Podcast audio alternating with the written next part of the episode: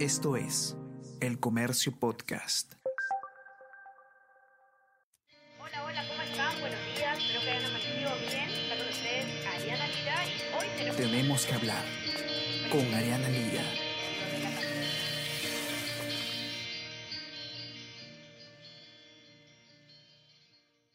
Hola a todos, ¿qué tal? ¿Cómo están? Espero que estén comenzando muy bien su día. Yo soy Ariana Lira y hoy tenemos que hablar de elecciones, porque este domingo ya, por fin, 6 de junio, se realiza la segunda y definitiva vuelta electoral para determinar quién nos va a gobernar en este próximo periodo. No podemos hablar sobre candidaturas, no podemos hablar sobre encuestas, estamos en silencio electoral, así que vamos a conversar sobre todo lo que tenemos que saber para este domingo 6 de junio, disipar algunas dudas, hay alguna información cruzada como siempre en redes sociales, así que hoy les voy a comentar un poco una guía utilitaria que han realizado en el comercio para tener en claro qué podemos y qué no podemos hacer Entonces, ¿cuáles son las medidas que ha establecido la OMPE? Estamos, recordemos, en una elección eh, muy particular, sin precedentes porque se realiza en la mitad de una pandemia. Y el hecho de que estemos todavía en emergencia sanitaria, evidentemente, incluye algunas reglas distintas que tenemos que tomar en cuenta. Algunas han estado presentes en primera vuelta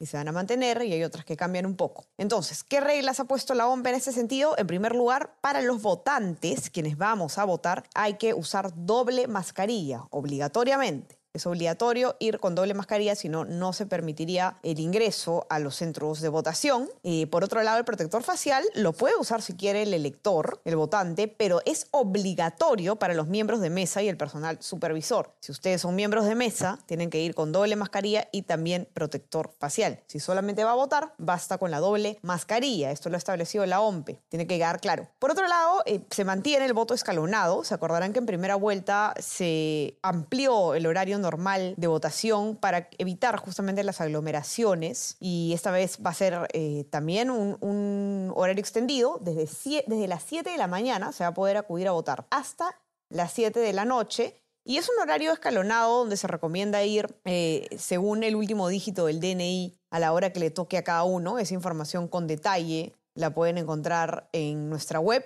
y yo se las voy a dar igual en este momento. Desde las 7 de la mañana hasta las 8 de la mañana se recomienda que vayan a votar aquellas personas cuyo DNI termine con el dígito número 1. Luego, de 8 de la mañana a 9 de la mañana, aquellas personas cuyo DNI termine en el dígito 2. De 9 a 10 con el dígito 3 y así sucesivamente.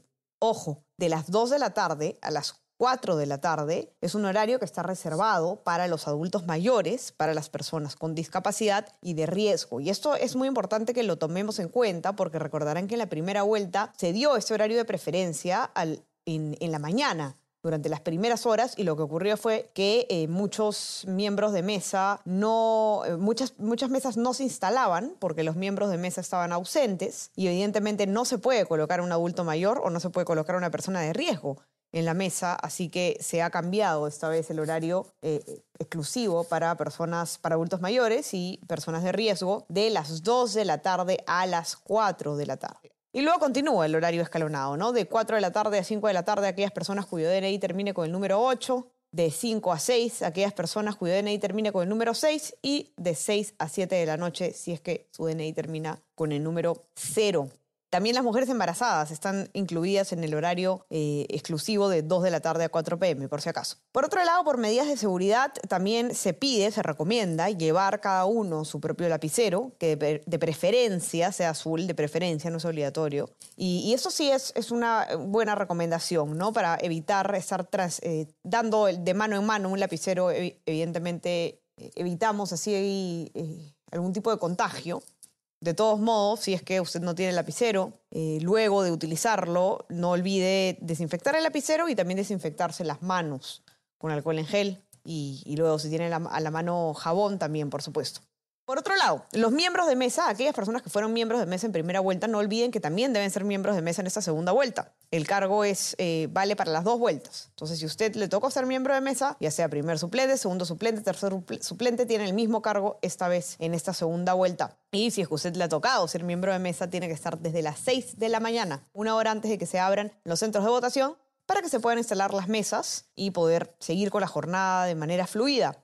Del mismo modo, las mesas eh, de votación y los centros de votación son los mismos que se asignaron durante la primera jornada electoral. Entonces usted va a votar exactamente a la misma mesa y al mismo centro de votación que el 11 de abril. Ahora, antes de ingresar a los centros de votación se va a medir la temperatura. Esta no puede ser mayor a 37.5 grados. Si es mayor, no ingresa. Se recomienda, por supuesto, como les decía eh, con el tema del lapicero, desinfectarse las manos antes y después de votar. Y bueno, otro tema también importante es que si, si no votó, si no votaron el 11 de abril, si alguien no votó el 11 de abril, sí puede votar, por supuesto, durante esta segunda vuelta con normalidad. Y la multa va a quedar pendiente de pago, pero no es que si no pagó la multa no va a poder eh, votar en la segunda vuelta. Sí puede votar en la segunda vuelta, pero la multa por la primera queda pendiente. ¿Qué pasa si su DNI está vencido? Puede votar. Nos encontramos en pandemia y por lo tanto hay medidas excepcionales que se han permitido y esta es una de ellas. Entonces, de acuerdo con RENIEC, eh, aquellas personas que tengan el DNI vencido o que estén por vencer incluso, van a mantener su vigencia hasta el 30 de junio de este año. Así que sí se puede votar con el DNI vencido, eso tiene que quedar clarísimo. Ahora, ¿qué pasa si usted tiene eh, coronavirus, si usted tiene COVID-19 en este momento? La única manera de poder exonerarse de votar y evitar pagar la multa es presentando un documento que confirme el positivo luego de la elección. Hay un mecanismo para eso y se presenta ante el Jurado Nacional de Elecciones. Entonces, si usted sospecha que está con coronavirus, está aislado, no se ha hecho una prueba, hágase la prueba y con el positivo usted puede luego eh, presentarlo ante el Jurado Nacional de Elecciones y se le exonera así de pagar la multa. Más datos a tomar en cuenta sobre el transporte, cómo nos vamos a mover aquel día. Los vehículos particulares pueden circular con normalidad. Si usted tiene un vehículo particular, lo puede utilizar. Por supuesto que es recomendable que si vive cerca de su centro de votación, poder transportarse caminando o en bicicleta, aquellos que tengan esa facilidad para evitar el tráfico. Por supuesto. Ahora, en cuanto a los buses, los micros, la ATU ha dispuesto a incrementar los buses para reducir los tiempos de espera en paraderos y estaciones. Y los horarios de servicios disponibles de los buses son los siguientes. El transporte público regular operará desde las 4 y media de la mañana hasta las 9 y 30 de la noche. El metropolitano va a funcionar desde las 5 y cuarto de la mañana hasta las 10 de la noche. Y los corredores complementarios atienden de 5 de la mañana a 10 de la noche. La línea 1 del metro de Lima y Callao eh, será, estará disponible desde las 5 y media de la mañana hasta las 10 de la noche. Entre las 7 de la mañana y las 7 de la noche, el tiempo de espera de trenes será de 6 minutos entre cada uno. Los taxis, ¿qué pasa con los taxis? Los taxis autorizados van a poder brindar servicio las 24 horas del día.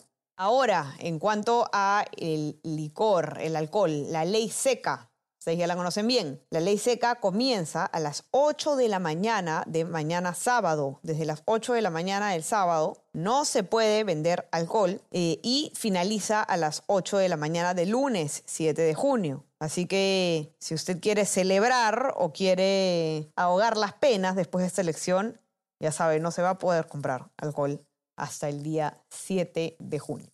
¿Qué más? Durante las elecciones están prohibidas todo tipo de reuniones de electores en un radio menor de 100 metros de distancia de cada uno de los locales de votación. Eso también se va a tener que tomar en cuenta. Y eh, el MINSA ha dicho además que los centros de, vacunación, los centros de vacunación que se convertirán en los locales de votación, porque hay evidentemente lugares donde, donde se están realizando las vacunaciones que también son locales de votación. Eh, en ese caso las vacunaciones, la vacunación se suspende hasta el lunes 7 de junio. Hay que tomarlo Y las fechas se recuperan con la ampliación en el horario de atención, ¿no? para no perder, digamos, el ritmo de la vacunación.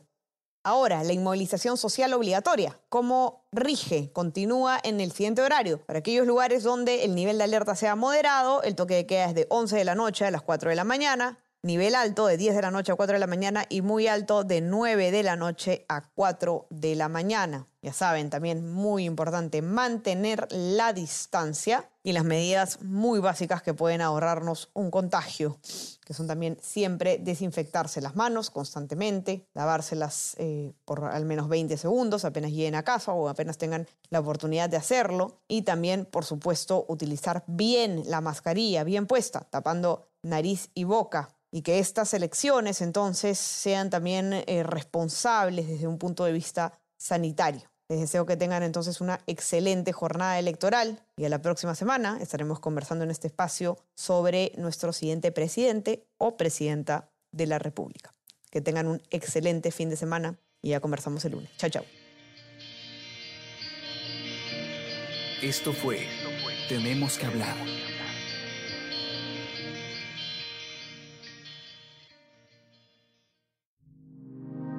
El Comercio Podcast.